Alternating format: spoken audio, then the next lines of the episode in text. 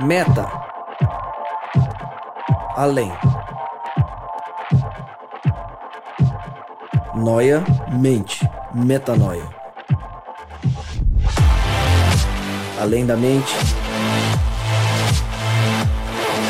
além do pensamento, mais longe do que estou, muito mais do que sou. Novas ideias, novas convicções. Relevância.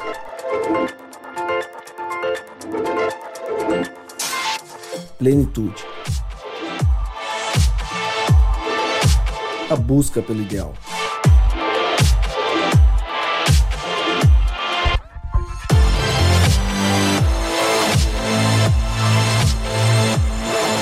Metanoia. Expanda sua mente. É isso aí, estamos mais uma vez no ar. Seja muitíssimo bem-vindo ao podcast Metanoia, esse o episódio de número 53. Essa é a 53 vez que você ouve eu dizer que meu nome é Lucas Vilches e estamos juntos nessa caminhada. Lembrando que toda terça-feira, às 8 da noite, um novo episódio é lançado e você pode acessar todos os nossos conteúdos direto no nosso site, portalmetanoia.com. Deixo aqui um convite, volto a fazer um convite que tem sido incessante e constante nas últimas semanas sobre o especial Metanoia. Nos últimos episódios a gente tem falado e convidado você a participar desse Metanoia especial. Vai ser um episódio comemorativo para celebrar um ano de episódios lançados. Você vai participar com a gente de que forma? Enviando um áudio por WhatsApp contando como que o podcast Metanoia tem te ajudado na sua caminhada ou lembrando de um testemunho que você presenciou ou que você viveu, lembrando de um episódio, enfim, dizendo algo que aprendeu. A gente quer que você participe com a gente. Você vai marcar aí o telefone, vai mandar pra gente esse áudio para fazer parte dessa comemoração, dessa celebração. É o 11 94307 2010. 11 94307 2010. Hoje, mais uma vez, estou sozinho. Rodrigo Maciel me abandonou para que a gente trouxesse esse Fórum Começos Evolução. A gente começou há dois episódios uma série que é de um encontro que teve como objetivo trazer um olhar sobre as fragilidades da teoria da evolução dentro de uma perspectiva científica e filosófica cristã. E a gente começou com o doutor em geotecnia, Naor Souza Júnior, e na semana passada, se você não ouviu, te convido a ouvir, a gente trouxe o físico Ayrton Deppmann, Hoje a gente continua e dá encerramento, chega ao encerramento dessa série do Fórum Começos e Evolução com ele, ninguém menos que o teólogo e arqueólogo Rodrigo Silva. Dentre as várias formações e especializações do Rodrigo, você pode acessar todo o currículo dele completo na nossa descrição desse episódio. Rodrigo ele é atualmente curador do Museu Paulo Borck de Arqueologia do Oriente Médio. Ele possui dois doutorados o primeiro em arqueologia clássica pela USP, aqui em São Paulo, e o segundo em teologia bíblica pela PUC de São Paulo. Bom, o Rodrigo Silva vem trazer um tema muito interessante e que a gente espera que expanda a sua mente. O tema é Evidências Racionais da Existência de Deus. Aproveite, expanda a sua mente e compartilhe esse episódio para que mais pessoas também possam ter acesso a esse conteúdo. É isso aí, a partir de agora, Rodrigo Silva com você.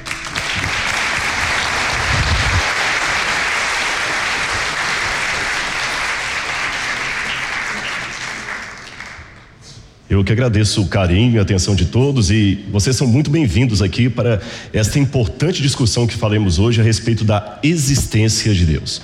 E eu espero realmente que, apesar de ser uma palestra que vai focar a existência de Deus do ponto de vista da filosofia, da lógica, que nós também possamos sentir a presença do nosso Deus entre nós, tá certo? Com cada um de vocês. Deus existe? Essa é uma pergunta crucial e eu digo que ela interessa a todos, quer você seja um, um, agnóstico, quer você seja um cético, quer você seja um ateu, quer você seja de qualquer ramo. A existência de Deus interessa porque, se é real que Deus existe, esta é a maior verdade de todos os tempos. E se é mentira que ele existe, este é o maior engodo de todos os tempos. Então você tem que acreditar nisto ou duvidar disto de uma maneira existencial? Essa é a pergunta que eu quero tratar com vocês nessa tarde. Mas vamos começar com a frase de um filósofo que me interessa muito, eu sou fã dele, Descartes. Isso não significa que eu concorde com tudo que Descartes fala, mas eu aprendi a, a, me apaixonar pelo método cartesiano. E Descartes diz que o homem deve desconfiar de tudo para poder acreditar em alguma coisa. E eu também sou assim. Eu estou preparando um livro ele não está pronto ainda, já está com os oito capítulos escritos, que o título será algo aparentemente contraditório. O título será O Ceticismo da Fé, porque às vezes é preciso duvidar para crer. E eu fico pensando, imaginem que a história de Pinóquio fosse ensinada de maneira religiosa desde a infância um velho homem chamado Gepeto que fez um boneco de madeira que depois se tornou é, um menino que foi engolido por uma baleia, que tinha uma fada que transformou seus desejos, que o nariz crescia quando ficava quando ele mentia.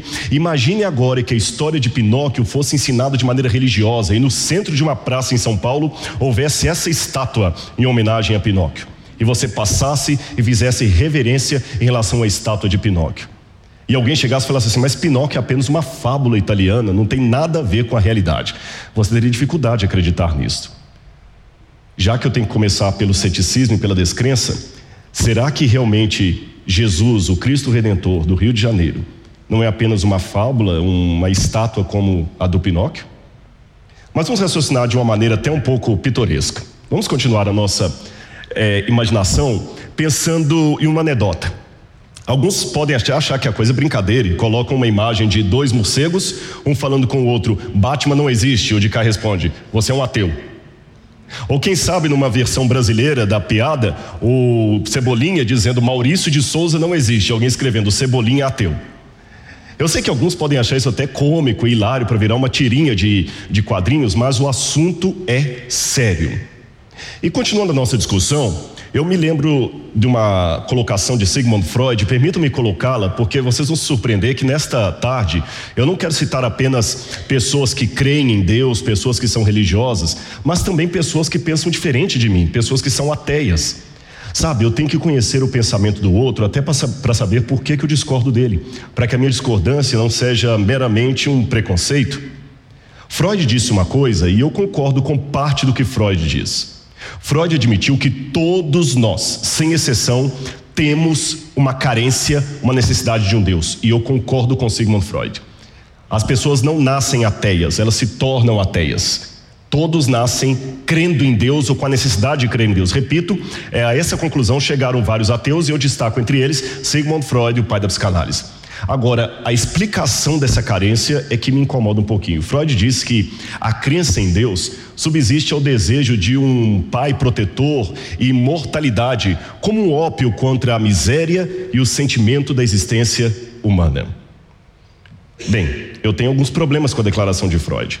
O primeiro deles é que se Freud deu uma explicação psicológica para a crença, eu também posso dar uma explicação psicológica para o ateísmo. Vamos ver a seguir. Vejam bem, se Deus não existe, isso é algo que traz vantagem para o ateu, embora eu sei que isso não se refira a todos os ateus. Mas há explicações psicológicas pelas quais muitos querem que Deus não exista, ou pelo menos que ele não passe de uma força impessoal. Veja bem, sem Deus não precisamos é, de prestar contas de nada para ninguém, não haverá é, juízo final. Sem Deus, eu posso dizer que todos os conceitos de moralidade são subjetivos.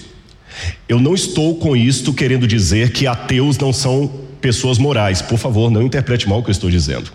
Há muitos ateus que têm uma moralidade superior a muitos crentes, a muitos religiosos. Eu dou um exemplo para vocês. Betinho era um homem ateu. Mas Betinho foi alguém que deixou um legado de solidariedade tão grande, de amor ao próximo tão grande, que eu afirmo dizer, de maneira até polêmica, que Betinho poderia não acreditar em Deus, mas Deus acreditava em Betinho. E eu não sei quanto a você, mas o céu que eu acredito tem espaço para alguns ateus. É porque às vezes no ceticismo, no questionamento dele, ele é mais sincero do que muitos de nós. Ele pode estar apenas tendo dúvidas honestas. E muitos se tornam ateus não porque negam a visão de Deus, mas negam a caricatura de Deus que religiosos passaram para ele. Eu sei que o meu papel e nessa tarde eu espero executá-lo, não é ser advogado de Deus. Nada contra o pessoal da área legal. Mas Deus não precisa de advogados. Deus não fez nada, Deus não está preso. Deus precisa de testemunhas.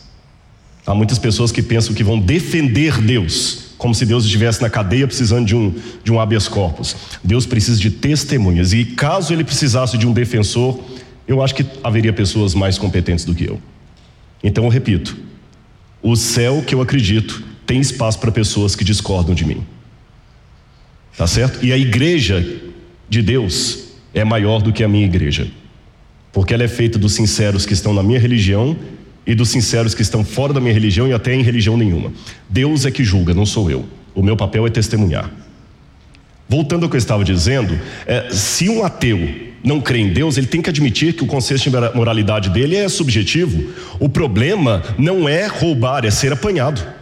Porque se eu roubei sem lucro, a lei da, da, do, da sobrevivência do mais apto Segundo o darwinismo clássico, tem razão, porque o animal que rouba a comida do outro é o que vai sobreviver. Então, se eu fui mais esperto e roubei o dinheiro, se não fui apanhado, não há juízo final. E se Deus sai do trono, o trono fica vazio. E antes de eu continuar falando, deixe-me dizer uma coisa: para não sermos preconceituosos, vamos trabalhar com 50% de chance de Deus existir e 50% de chance dele não existir. E antes de passar para a próxima consideração, deixe-me falar uma coisa ainda nessa, nesse nesse percentual de 50% 50%. Freud admitia, e eu falei que concordo com ele, que existe um vazio existencial com forma de Deus na nossa psique, na nossa alma. Ele parece até ecoar aqui o pensamento do, do escritor cristão eh, Agostinho de, de Hipona, que no livro Confissões falava que a nossa alma tem um vazio com forma de Deus. Freud parecia dizer a mesma coisa que Santo Agostinho, só que com outras palavras. Então vamos concordar com Freud. Mesmo que você seja um ateu, você tem um desejo de Deus. Só que é estranho esse raciocínio, eu explico por quê. Embora eu não seja médico nem da área de saúde, eu acho que eu vou dizer algo que os médicos não vão dizer que eu estou falando bobagem, nem os biólogos. Toda a carência, seja ela psicológica ou fisiológica, que o meu organismo tem, possui o correspondente desta carência no mundo natural. Vou dar um exemplo para vocês. Eu preciso de vitamina D e vitamina C. Meu organismo não sintetiza a vitamina C e a vitamina D.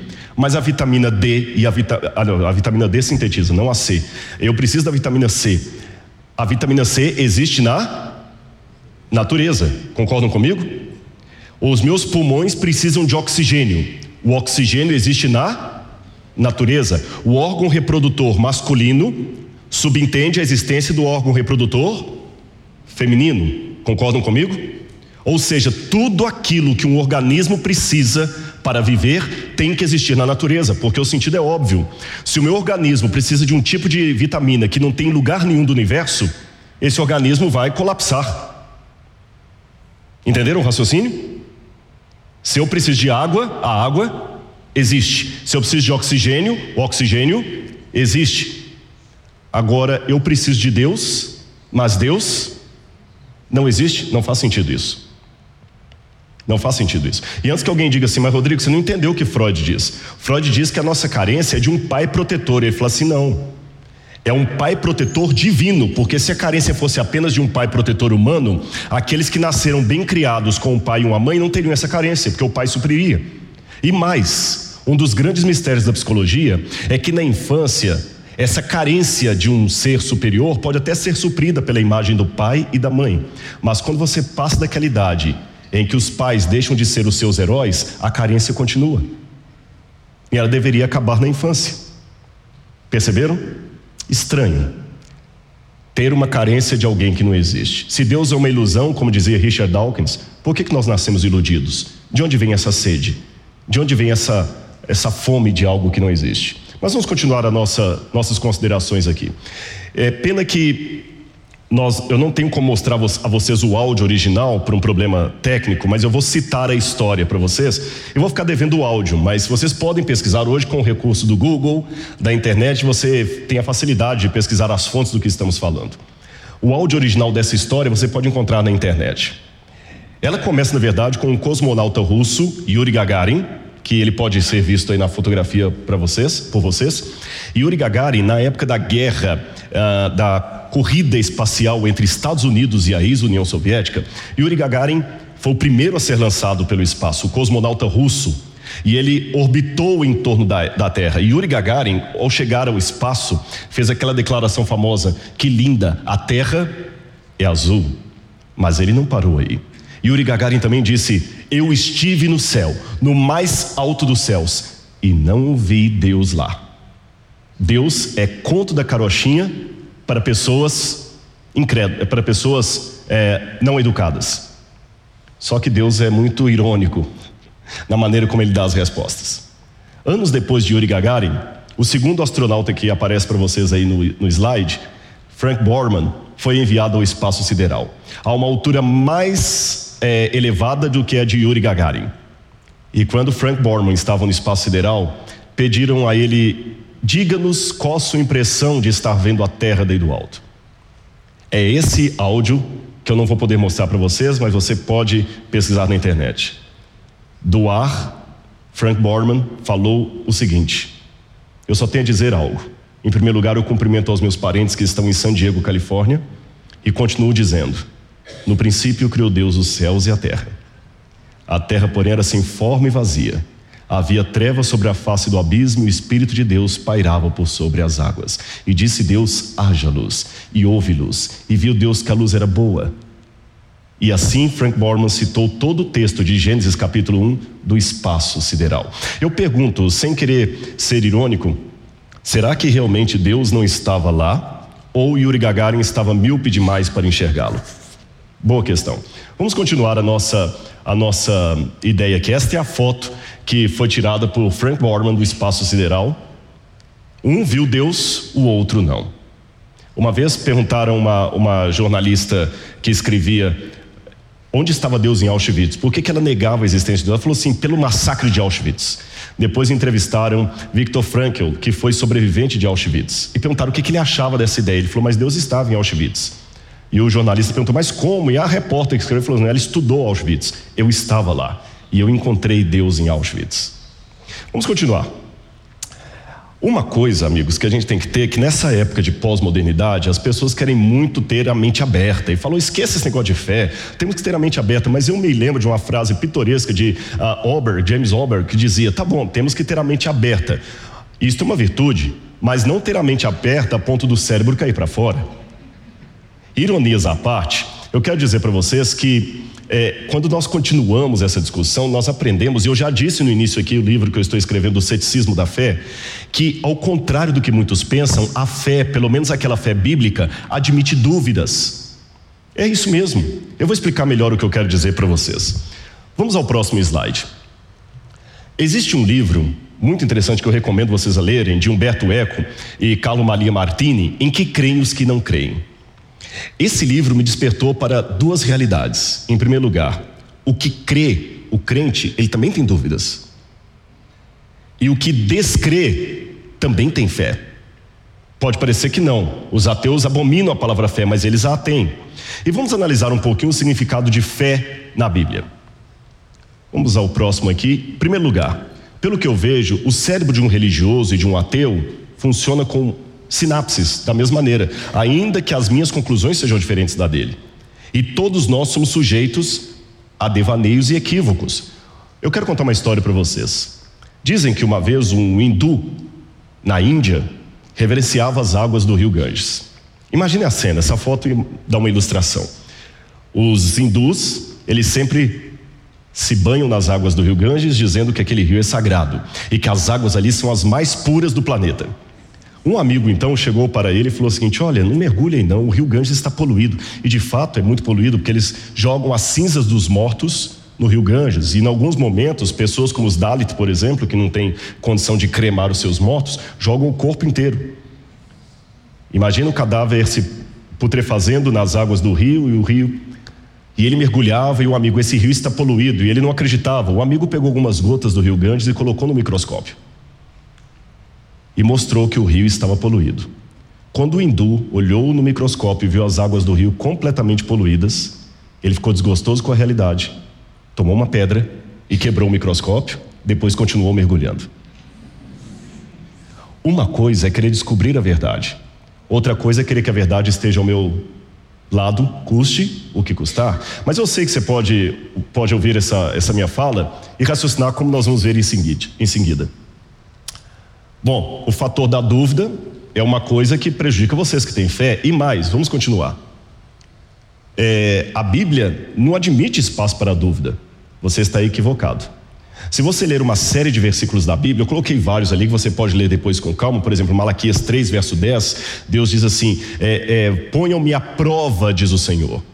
Se você ler Isaías capítulo 1, verso 18, Deus diz: Venha, vamos arrazoar juntos. O que é razoar? Colocar a cabeça para funcionar. Também nas páginas do Novo Testamento eu encontro uma gama de textos aconselhando-me a testar ou examinar criticamente todas as coisas antes de acreditar apressadamente nelas. Você tem 1 Coríntios capítulo uh, ah, 13, verso 5, você tem Efésios 4, 14, 1 Tessalonicenses 5, 21, 1 João 4, 11. E se eu compreendo bem a advertência bíblica, eu devo estar alerta para não concordar com uma coisa apenas porque a tradição assim o diz. Foi o próprio Jesus Cristo que falou: Eu sei o que foi dito aos antigos, eu, porém, vos digo. A Bíblia me ensina a questionar. Essa ideia de que fé e perguntas, fé e questionamento não pode estar junto, pode ser qualquer tipo de fé, menos a fé bíblica. E continuando a nossa explanação, eu aprendo também que no hebraico, quando você vê a, a, o convite para provar ao Senhor, provar e ver de que o Senhor é bom, nós temos isso no, verbo, no Salmo 38, verso 4. A palavra hebraica é ta'am. Ta'am em hebraico significa experimentar sensorialmente uma coisa, testar. Deus admite ser testado. Isso é incrível. Ele não trabalha com a falácia da autoridade constituída. Eu falei e acabou. Há momentos que Deus fala e a palavra dele é autoridade máxima, mas essa autoridade divina ela não é construída no vácuo, isso que eu quero dizer. Ele dá autoridade porque primeiro ele dá evidências da sua autoridade. Vamos continuar a nossa, a nossa colocação aqui. Falando ainda em fé, eu tenho que estabelecer a diferença entre fé e fideísmo. E para isso eu me lembro de um dos escritos de Machado de Assis, onde ele falava do personagem Rubião, e vocês têm Quincas Borba, e ele descreve assim: Rubião, um sujeito mais crédulo do que crente. Machado de Assis trabalhava tão bem com as palavras da língua portuguesa, e eu vi então que ser crente é diferente de ser crédulo. Ter fé é diferente de ter fideísmo. E qual a diferença básica entre as, entre as duas coisas? Afinal de contas, eu pensava que crendice era coisa só de crentes. Uh -uh, você está equivocado. Crendice pode ser uma coisa encontrada nas igrejas, encontrada nas igrejas, mas crendice também pode ser encontrada até no meio de céticos, ateus, materialistas e pessoas de livre docência. Eu vou dar só um exemplo para você pensar aqui. Se, para quem sabe ler, um pingo é letra, então imagine esse exemplo aqui. Você já ouviu falar do raio-x, claro. Mas você, mas você já ouviu falar do raio N? Alguém aqui já ouviu falar do raio N? Alguém levantou a mão, mas foi para coçar a cabeça. O raio N, eu sei que um físico acabou de dar uma palestra para vocês, né? Talvez ele explicaria isso melhor do que eu.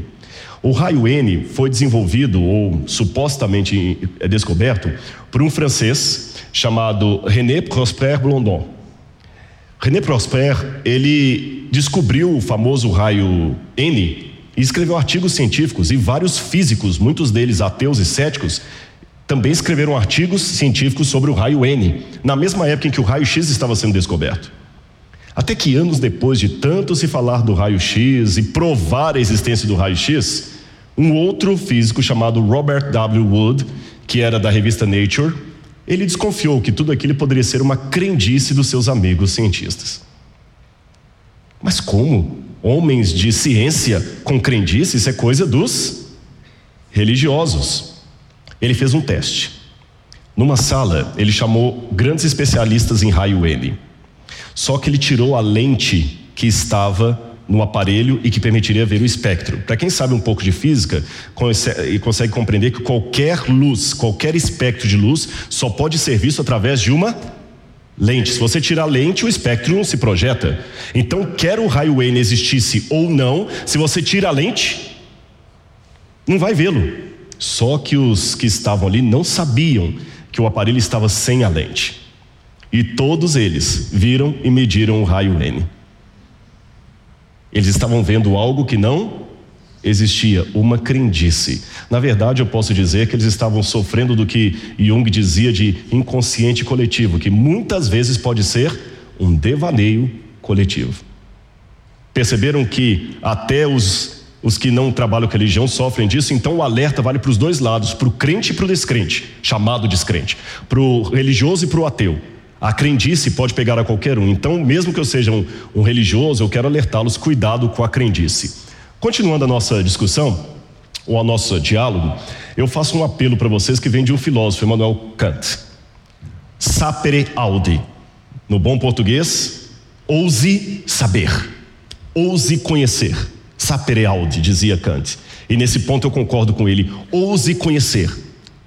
E você realmente conhece todos os fatos para saber se Deus existe? Ou você está apenas achando que conhece? Esse alerta vale para religiosos e não religiosos. Eu vou dizer por quê. Eu encontro que muitas pessoas, quando querem debater sobre Deus, sem querer ser psicólogo nem fazer terapia de ninguém, eu fico pensando que, na verdade, ele não quer encontrar um oponente que mostre que ele está certo. De modo inconsciente, ele quer encontrar um oponente que mostre que ele está errado. Aí ele pode ter um pouco de fé.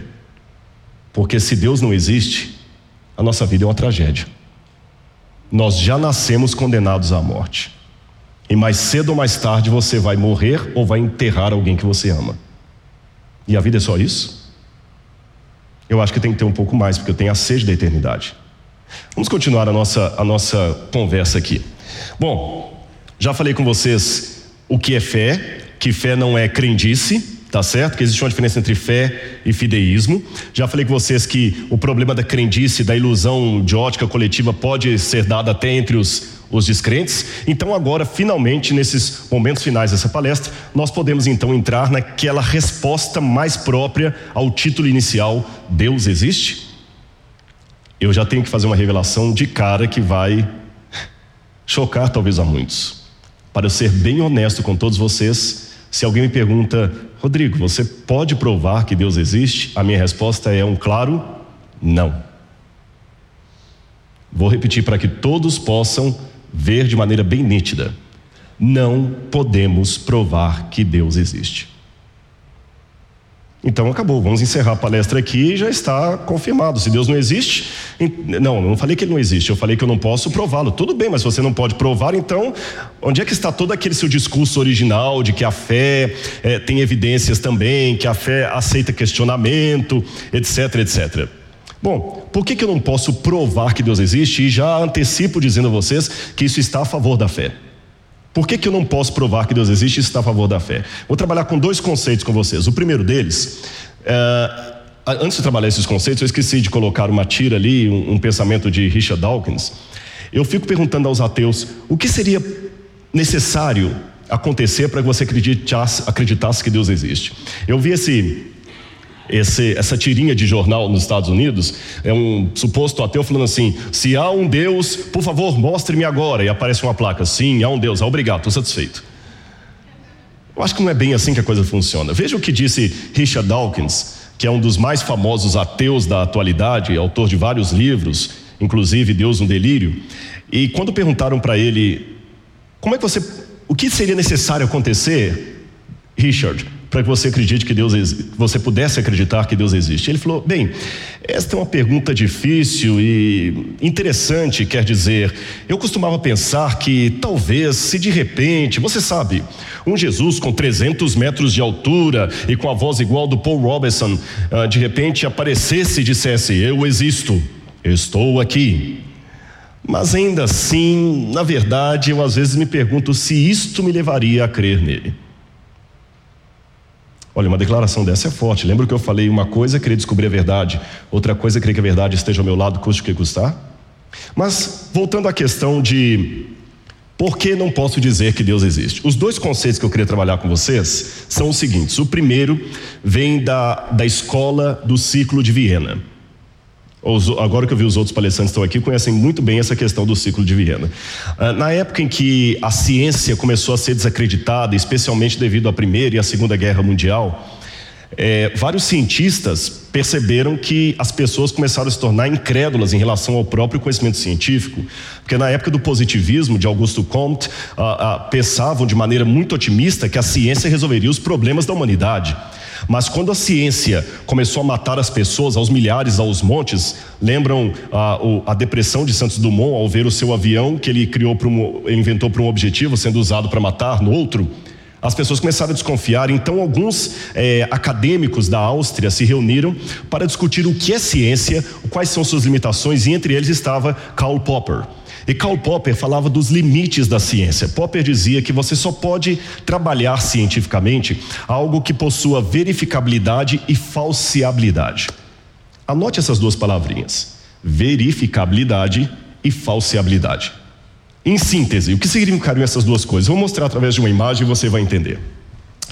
Uh, dizem os historiadores que Nero, o rosto dele aparece logo ali no meio, que Nero ao morrer, quem fala isto na verdade é Suetônio, um historiador romano do primeiro século. Suetônio, na vida dos doze Césares, ao descrever a morte de Nero, diz que Nero falou como suas últimas palavras, qualis artifix pereu. Traduzindo, que grande artista o mundo perde hoje. Tradução aproximada. Muito humilde Nero, né? Humildíssimo, o símbolo da humildade.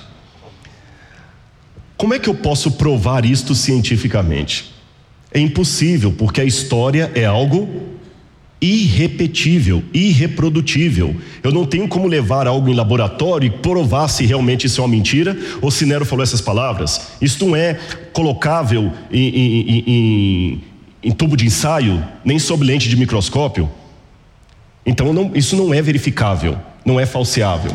Agora vejam essa outra declaração. Vocês têm uma imagem de um avião e de um automóvel. Se eu dissesse aqui para vocês, gasolina de automóvel não serve para avião, essa declaração é científica. Por que, que ela é científica? Porque ela é verificável e falseável. Basta eu pegar a gasolina do avião, perdão, do automóvel, colocar no avião e ver se ele funciona. Entender o sentido de falseável é possível verificar a procedência ou não daquela declaração através de um experimento repetido, é, controlável, obtendo os mesmos resultados. Aí que está a questão. Deus não é falseável. Eu não consigo levar Deus ao laboratório. Mas vamos ao segundo elemento que eu queria trabalhar com vocês agora, não mais da ciência pura, mas da geometria. Eu vou me valer do pai da geometria, Euclides. Euclides fazia uma diferença entre postulado ou axioma e teorema. O que é isso, Rodrigo? Simples, não é confuso de você entender. O teorema é algo que você pode provar academicamente, mesmo que a linguagem para, mesmo que a matemática para muitos não seja considerada ciência, mas sim linguagem, eu consigo através da matemática provar ou comprovar o teorema. Mas o axioma ou postulado eu não consigo provar.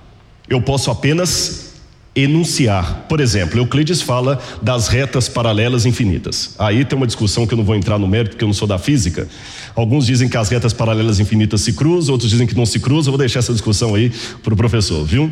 Mas quer elas se cruzem, quer elas não se cruzem, eu não tenho como mensurar isso com instrumentos é, humanos, no sentido, eu não tenho uma régua do tamanho do infinito para verificar que as retas realmente são infinitas. Eu não tenho como olhar o infinito de canto a canto para ver se elas realmente se cruzam ou não se cruzam. Então isso é uma coisa que eu postulo, deduzo axiomaticamente, é um, é um valor que eu coloco, eu postulo. Eu não tenho como provar muitos pontos da geometria, mas eu também não tenho como questionar. Por que eu não tenho como questionar? Porque eles fazem sentido.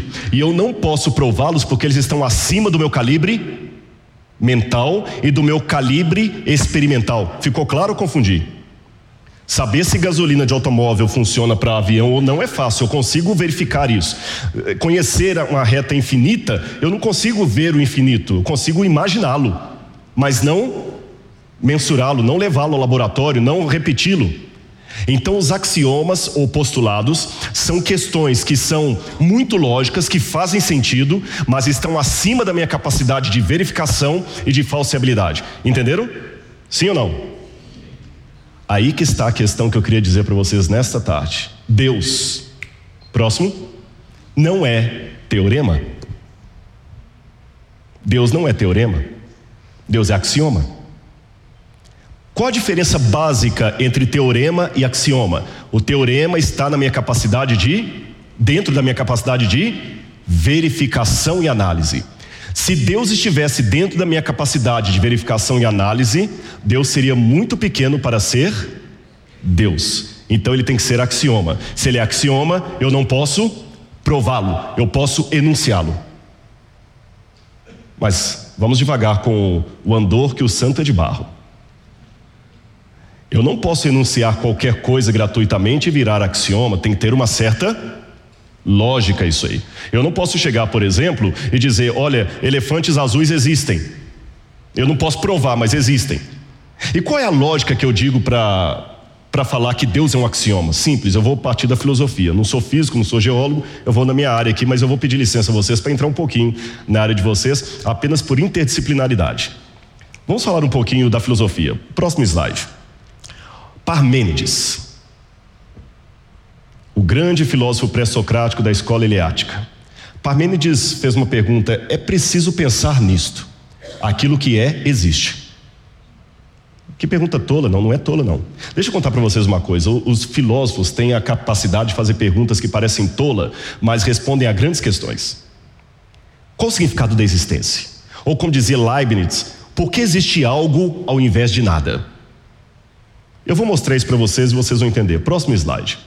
Hoje nós sabemos que a, a, o postulado, a, a posição mais defendida, ou pelo menos mais clássica, ainda que talvez alguns discordem dela, é do Big Bang. Que o universo começou por uma explosão e que antes disso não havia nada. O que, que havia antes do universo? Nada. No instante zero do Big Bang começou mais tudo, mas tudo mesmo. Quando eu digo, eu digo tudo, é o tudo absoluto. O espaço, o tempo, a matéria, a energia, começou no instante zero. Agora a pergunta é: se antes não havia nada, nada mais nada dá o quê? Nada. E nada com nada. Nada. Mas se não havia nada, por que hoje há algo? Entenderam a questão? Se não havia nada, por que hoje há algo. Em latim diz ex nihilo nihil fit, do nada nada se faz. Vamos continuar. É, hoje, o Stephen Hawking tenta dizer que Deus não é necessário para criar o universo, mas vejam que Alan Sandage, um astrônomo famosíssimo, ele foi ganhador do prêmio uh, Granford de astronomia, que equivale ao prêmio Nobel na área, e ele que calculou a velocidade com que as estrelas se expandem, o universo se expande. E Alan Sandage chegou a dizer o seguinte como astrônomo: eu era ele, vou colocar a frase dele aqui, você vai poder acompanhar comigo. É, eu era, está no próximo slide. Eu era quase um ateu praticamente na juventude. A ciência que me levou à conclusão de que o mundo é muito mais complexo do que o podemos explicar. O mistério da existência só o posso explicar mediante o sobrenatural. E só mediante o sobrenatural eu posso explicar Deus, porque ele diz: "Eu acho muito eu acho é bastante improvável que tal ordem tenha vindo do caos. Tem de haver algum princípio organizador. Deus para mim é um mistério, mas ainda é a melhor explicação que tenho para o milagre da existência, porque existe algo ao invés invés de nada. Continuando ainda essa discussão, vamos ao próximo aqui.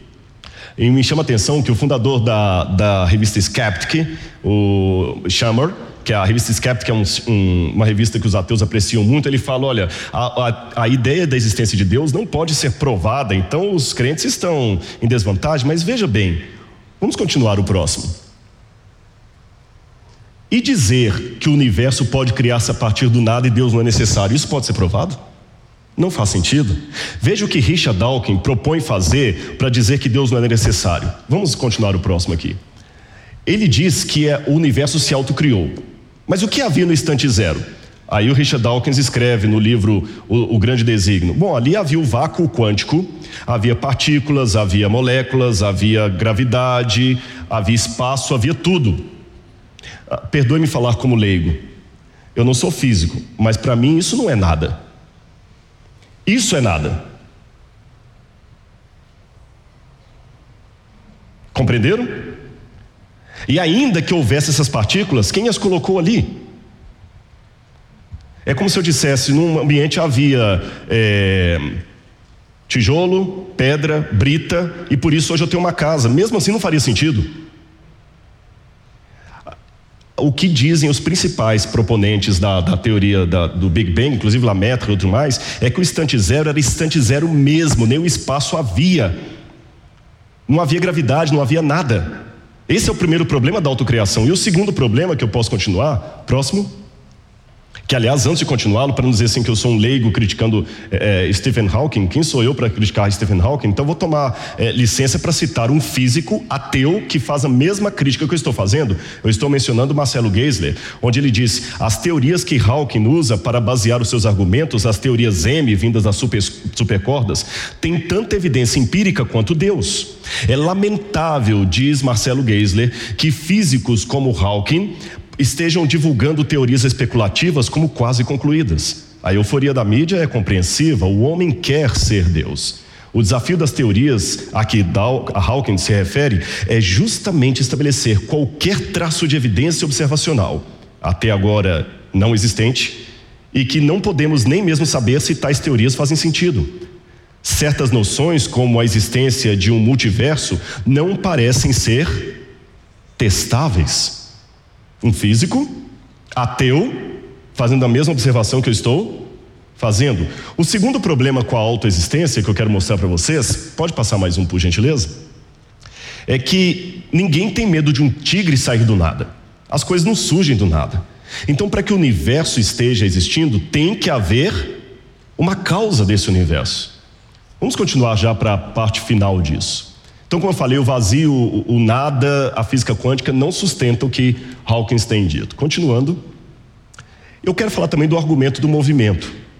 Os físicos dizem que todo elemento, para entrar em movimento, tem que ter um agente externo a ele que o faça entrar em movimento. Se o universo está em movimento e se expandindo, quem projetou esse movimento? Tem que ser um agente exterior ao universo. Perceberam? Estas coisas me fazem pensar e refletir, e aqui eu já estou é, passando para a parte final, que para que eu esteja aqui, eu tenho que ter uma causa primeira que justifica a existência de tudo. Eu estou nos momentos finais dessa palestra, e eu queria dizer para vocês que quando eu olho pela filosofia, de modo racional, eu sou obrigado a ver que o universo teve uma causa inicial. Não faz sentido tudo existir a partir do nada. Eu não sei se é possível pessoal lá colocar o, os, o terceiro, o antepenúltimo slide, por favor. É, enquanto eles vão achando ali o, o antepenúltimo slide, eu queria refletir um pouco sobre isso com vocês. Por que existe algo ao invés de nada? É essa batinha que eu quero. Para que as coisas existam, eu tenho que ter uma causa primeira. E alguém me perguntou uma vez: tá, mas vem cá, se Deus criou o universo, quem criou Deus? Você não está entendendo a proposta. A ideia não é que tudo o que existe tem que ter uma causa. A ideia é tudo que teve um começo tem que ter uma causa. Perceberam? Não confundamos o axioma filosófico.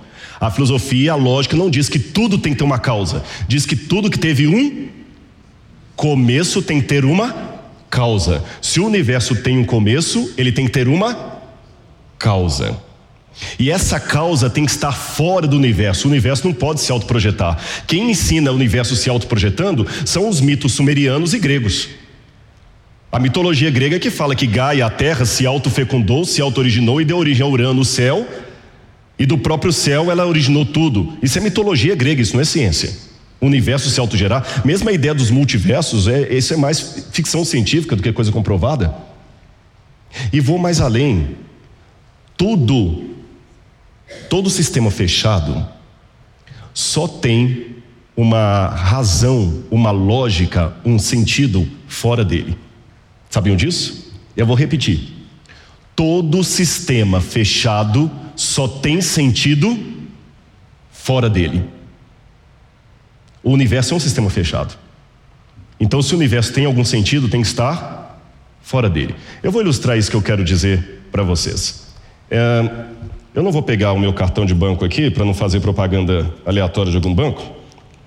Eu vou pegar um pretenso como se fosse um cartão de crédito. Na verdade, é um cartão de um restaurante. Vamos supor que isso aqui fosse um cartão de crédito, tá certo? E que eu agora estivesse sendo observado por seres de outros planetas, um ET, estivesse me observando. Antes de eu continuar a minha ilustração, vamos relembrar o conceito? Todo sistema fechado só tem o seu sentido fora do sistema. Vamos repetir comigo? Todo sistema fechado só tem o seu sentido fora do sistema. Isso é lógica. Isso é lei do raciocínio correto. Repetindo a minha ilustração. Vamos supor que se fosse um cartão de crédito. E eu tenho aqui um cartão de crédito em minhas mãos. E o ET está me olhando lá do planeta dele. E ele vê que eu chego com esse cartão de crédito até a loja, entrego o cartão de crédito e saio com um pacote de coisas na mão. Depois eu vou até um restaurante, entrego o cartão de crédito e venho com um prato de comida na mão. Depois eu saio do restaurante, entrego o cartão de crédito numa loja e saio com um automóvel dirigindo. O ET olha lá de cima e fala assim: Mas que poder mágico tem esse pedaço de plástico? Que ele entrega o plástico e as pessoas devolvem coisas para ele. O ET viria até a Terra e pediria para mim a gentileza de mostrar-lhe o cartão de plástico. Eu mostro e ele pensa assim: Explica para mim como isso aqui funciona. Todo sistema fechado só tem a sua, o, sua, o seu sentido fora do sistema fechado. Para eu explicar para ele o sentido do cartão, eu teria que dar uma aula para ele de economia, de banco, de valor monetário, de dinheiro em depósito, de papel, de nota, papel moeda, não teria que explicar? Toda explicação de como o cartão de crédito funciona está fora do cartão. O sentido do cartão nunca está nele mesmo, que ele é um sistema fechado. Se o universo é tudo o que existe e não há Deus, então o universo não tem sentido. Se o universo não tem sentido, por que, que eles estão procurando o sentido da vida e o sentido do universo? O fato de mesmo cientistas ateus estarem procurando o sentido da vida e o sentido do universo comprova que esse sentido tem que estar fora do universo e o universo não é tudo o que existe. Qual é essa causa primeira? Quando eu olho na filosofia, essa causa primeira que eu estou falando, ela tem que, em primeiro lugar, ser de uma natureza supernatural, porque ela criou o natural. Essa causa primeira tem que ser poderosa, incrivelmente poderosa. Essa causa primeira que criou o universo, ela tem que ser eterna, autoexistente, sem instante, sem. Porque se eu não acreditar numa causa eterna que não tenha começo, eu vou cair no retrocesso infinito. Uma coisa que causou a outra, que causou a outra, que causou a outra, isso nunca acaba. Para não cair no retrocesso infinito, eu sou obrigado a acreditar numa causa infinita que não teve começo. Essa causa que criou o universo, que tem que ser poderosa, eterna, infinita, ela tem, também tem que ser onipresente, porque ela criou o espaço. Se ela criou o espaço, ela não está limitada a ele. Essa causa que criou o universo, ela tem que ser uh, intemporal, não atemporal, intemporal e, e, irredutível, porque ela criou até o tempo. O tempo, pelo menos como nós conhecemos, quer ele seja real, quer ele seja uma ilusão, como disse uh, Einstein, que o tempo é medido de acordo com a velocidade. Essa causa primeira, ela tem que ser imaterial, porque ela transcende a matéria e os mundos físicos. Essa causa primeira, ela tem que ser pessoal, assim definido, porque as coisas que ela criou têm intencionalidade, têm propósito. Ela tem que ser necessária, porque todo o resto depende dela. Essa causa primeira tem que ser infinita e singular. Por que eu digo infinita e singular? Porque não podem haver dois infinitos. Essa causa primeira deveria ser, no entanto, plural, diversa, porém única. Essa causa primeira tem que ser inteligente e suprema. Ela tem que ter propósito, porque deliberadamente ela criou tudo ela tem que ser moral, porque ela colocou senso de certo e errado nos seres que ela criou. E ela tem que mostrar cuidado, porque senão nenhuma das coisas com finalidade teriam que ser criadas. Isso é o que eu encontro como filósofo. E por coincidência, quando eu vou para a Bíblia, eu descubro que esses são justamente os característicos de Deus que eu encontro na Bíblia Sagrada. A Bíblia diz que Deus é supernatural, Gênesis 1, 1, que Deus é poderoso, Jeremias 32, verso 7, que Deus é eterno, Salmos 92, que Deus é onipresente, Salmos 139, 7, que Deus é intemporal, imutável, Malaquias 3, verso 6, que Deus é imaterial, João 5, 24, que Deus é necessário, Colossenses 1, 17, que Ele é pessoal, Gênesis 3, verso 9, que Ele é infinito e singular, Jeremias 23, 24, Deuteronômio 8, 4, que Ele é inteligente, Salmo 147, 4 e 5, que Ele é um Deus com propósito, Jeremias 29, 11, que ele é moral, Daniel 9, verso 14, e que ele finalmente é cuidadoso, 1 Pedro 5, 6 e 7. E se ele é cuidadoso, essa é a parte mais linda. Ele cuida de nós. E sabem qual a maior prova para mim que Deus existe? A minha própria vida. Eu poderia dar todos os conceitos filosóficos, teóricos e racionais que eu puder dar para vocês. Mas se eu não falar com vocês da experiência que eu tenho com Ele, nada disso faz sentido. Qualquer discurso a favor de Deus que não envolva um testemunho dele, uma relação pessoal com Ele, não será teologia, será teodiceia. Ou teologismo, na melhor das hipóteses. Eu não quero aqui falar de teodiceia nem de teologismo. Eu quero falar de um Deus que mudou minha vida. Vocês conhecem o Rodrigo do currículo Lattes, que foi apresentado aqui, doutor nisso, doutor naquilo, eu agradeço, eu sei que às vezes os títulos são necessários, embora nem sempre. Sabe, maior do que o aluno é o seu professor, ou o seu rabi, porém maior do que o rabi é o nome que ele possui. E quando você tem um nome que conta uma história, não precisa de título. Ninguém fala doutor Einstein. Não precisa. Einstein é Einstein.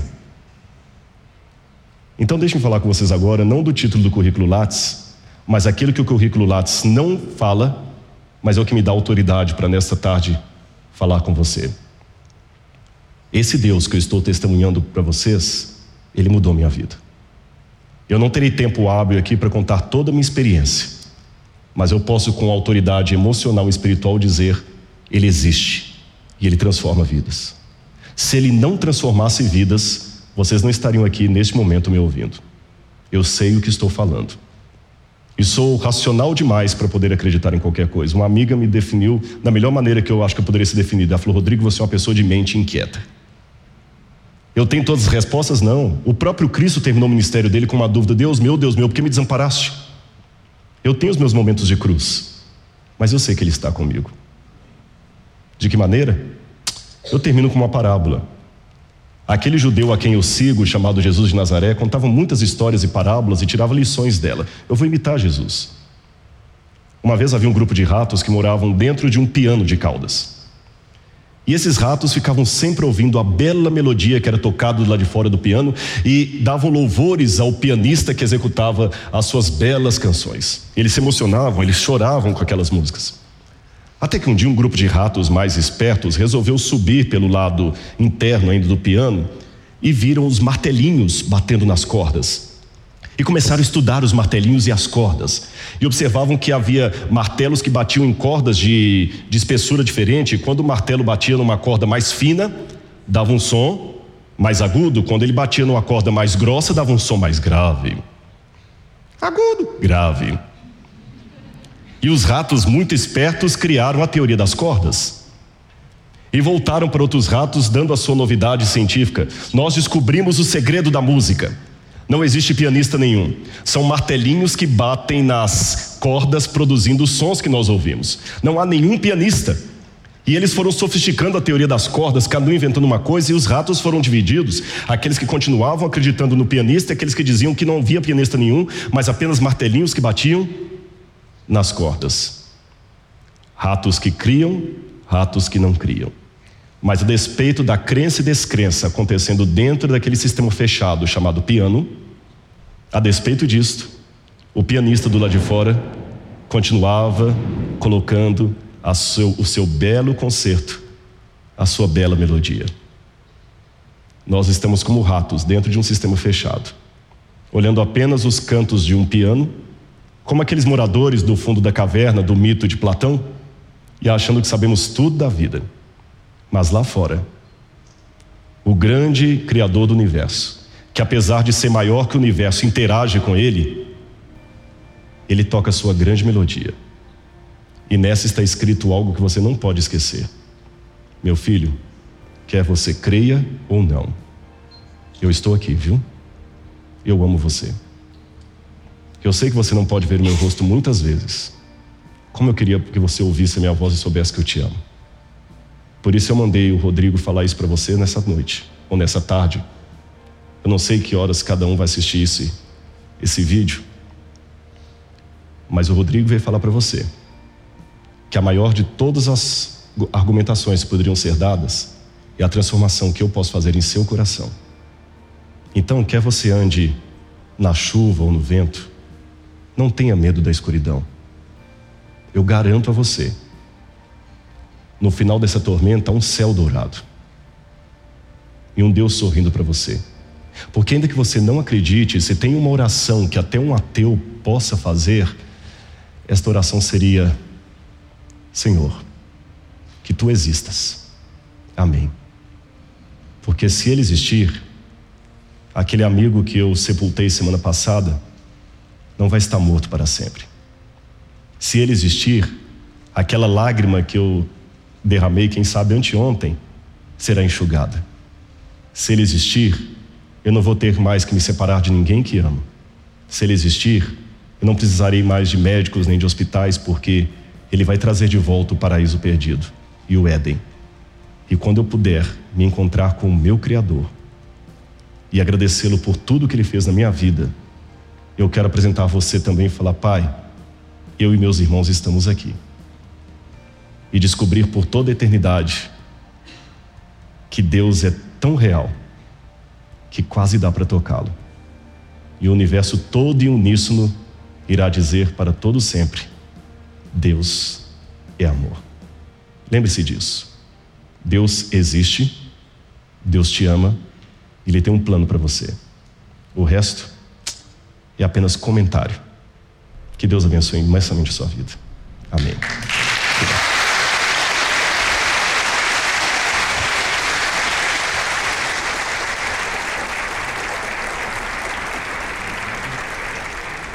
Com essa palestra do teólogo e arqueólogo Rodrigo Silva, a gente encerra essa série de três episódios do Fórum Começos Evolução. Espero que você tenha gostado, espero que você tenha expandido a sua mente e que a gente continue essa caminhada juntos aqui no podcast Metanoia. Se sobrou alguma dúvida, se surgiu algo para perguntar, um comentário, se quer fazer contato com a gente, mande seu e-mail podcastmetanoia@gmail.com. Eu disse no início do episódio e volto a dizer um convite que a gente repete toda semana. Compartilhe esse conteúdo, ajude que mais pessoas também possam expandir a mente, assim como, se Deus quiser, você também tenha expandido com esse episódio. Semana que vem a gente volta com ele na mesa, Rodrigo Maciel e muitos outros convidados para dar continuidade à nossa caminhada com o podcast Metanoia. Podcast Metanoia, expanda a sua mente.